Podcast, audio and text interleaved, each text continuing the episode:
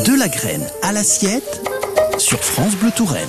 La grande histoire du pain débute à la préhistoire au Moyen-Orient à la fin de l'ère paléolithique supérieure, c'est-à-dire autour de 10 000 ans avant Jésus-Christ. On fabrique à cette époque des bouillies à base de céréales comme l'orge, le seigle ou encore l'épeautre dont les graines sont broyées entre deux pierres. L'invention du pain au levain, elle, revient aux Égyptiens autour de 8 000 ans avant Jésus-Christ.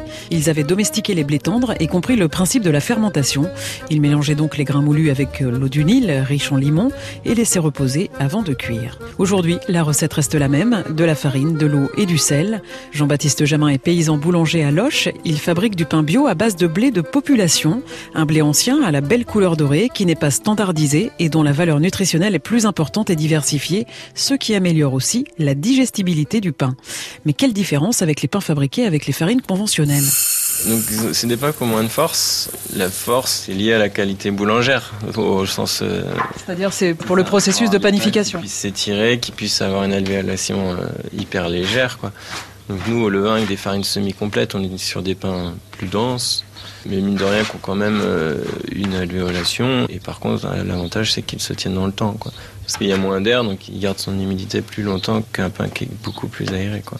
C'est-à-dire qu'on est très très loin de la baguette avec la mie toute blanche euh, qui se euh, dès qu'il y a un peu d'humidité, quoi. Effectivement. Oui. Et aujourd'hui, il y a des gens qui veulent plus manger de cette baguette-là, quoi. Il y a vraiment une, réelle demande d'un pain qui est nourrissant et gustativement intéressant parce que les farines issues de ces variétés souvent sont quand même goûteuses et la fermentation au levain, ça développe les arômes.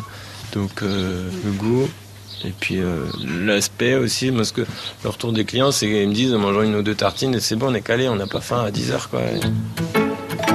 Le levain, il est fabriqué à partir de, de quoi? C'est quoi un levain? Le levain, c'est juste qu'on va laisser fermenter les levures et bactéries, parce que les fermentations, elles sont faites et par des levures et par des bactéries, qui sont naturellement présentes euh, dans la farine. Quoi. Donc euh, pour ça qu'on dit levain naturel, c'est la flore qui est présente autour du grain et, et dans la farine. Et après, on entretient ces levures et bactéries, quoi, en redonnant de la farine et de l'eau. Quoi. Après, c'est le travail du boulanger, là. Le travail du boulanger, du coup, voilà. Des blés qui n'ont pas trop de force, du coup, des farines qui sont relativement fragiles, donc il ne faut pas trop pétrir parce qu'après, euh, le réseau gluténique, il est fragile, donc il faut juste euh, lui donner ce qu'il faut, pas plus. Et après, bah, c'est des rabats. Enfin, du coup, on, on, laisse beaucoup la pâte travailler toute seule, quoi. Alors vous, par contre, en termes d'énergie grise, c'est vrai que le blé, il est à la porte du fournil. Hein. On est sur place. le carburant pour le chauffage du four, c'est du bois. Donc voilà. En termes de carbone, d'émissions de carbone, je pense que le bilan est plutôt bon. Quoi. Julien fourne les, les pains. On a des petits pains en graines. Là. Oui, là c'est des graines pour l'instant. Après il y aura les froment. Avec les sarrasins qui sont là-bas. Les sarrasins sont déjà au fond. Et puis oui. les épeautres en premier, tout au fond. La petite raie sur le dessus et hop. au four. À quoi ça sert de faire cette petite découpe du coup là sur le haut des boules là? C'est pour éviter que la pâte elle déchire en fait.